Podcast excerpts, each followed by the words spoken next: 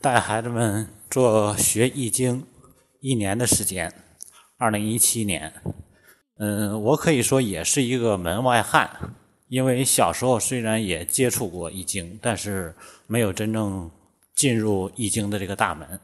然后呢，因为这个经典诵读代课的需要，开始提前看琢磨，嗯，发现真的很难完全熟透这个东西。因为中国中国的文化博大精深，而易经又是群经之首、群经之源，所以说它所蕴含的很多的东西，你没有办法找到那个跟随的东西。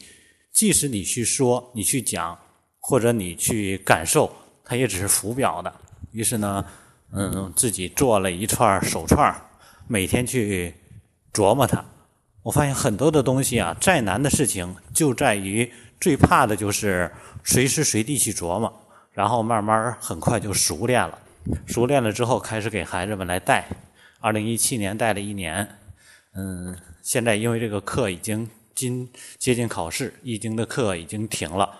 嗯，停了一个礼拜。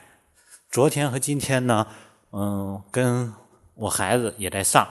跟他在上学路上聊了聊，考了他点儿，考了他点学的东西，发现。真的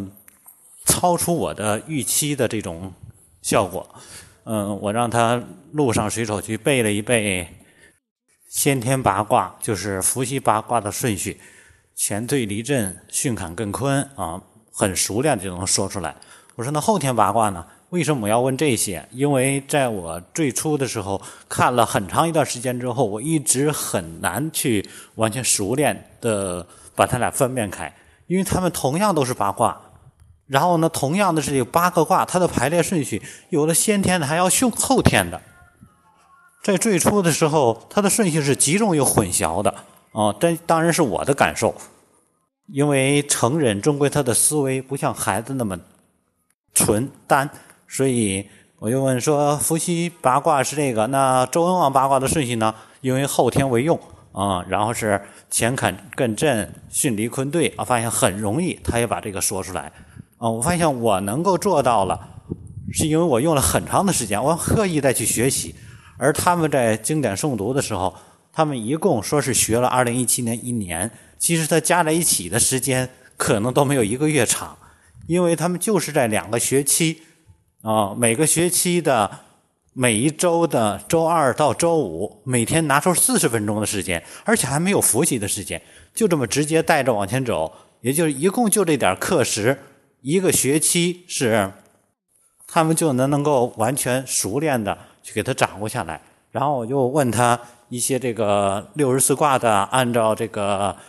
先天八卦的，呃，方圆阵的这种方式的排列。然后很熟练的把它说下来，因为我知道在很早以前，他们这个八卦的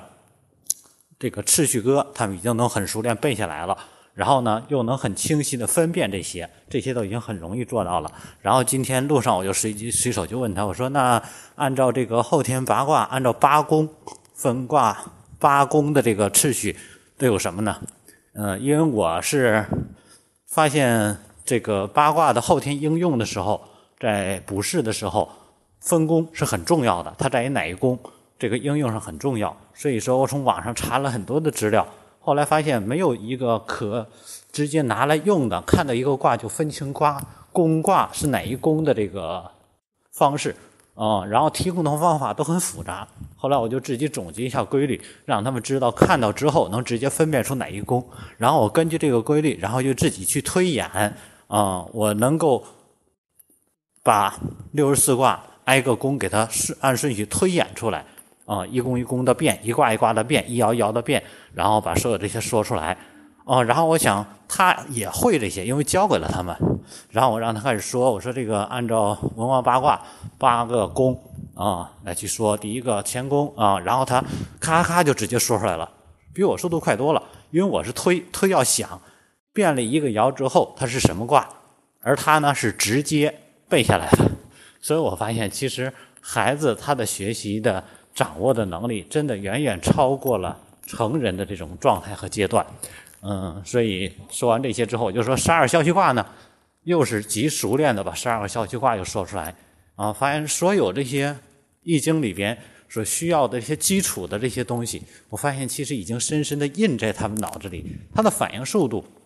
比我要快得多，所以带易经最大的收获就是让他们把这些基础的东西，很多人可能难以进入的这些东西，直接在他脑海里边去。印刻下来，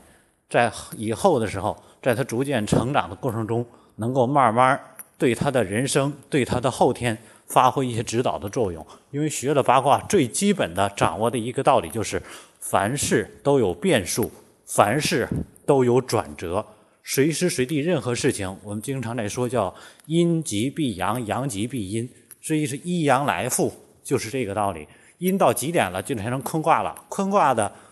初爻开始变，就变成了复卦，所以说慢慢就会什么阳越来越多，阳极则阴啊，所以说乾卦之后就会变成了天风姤，呃，那个天风姤对，然后之后呃天山遁、天地痞等等，开始由阳变阴，由阴变阳，所以说这个道理了解了之后，最基本的一个概念，让孩子就知道任何事情都不会持续的坏。也不会持续的好。我们能够接受这个世界一切的变化，其实我们无形中就掌握了这个世界的规律，我们就掌握了这个世界。所以，易经带的觉得真的是越来越轻松。轻松不是在于课程轻松，而是孩子们他们好像本来就应该是这个样子。易经本来就是应该是他们生命中不可分割的一部分。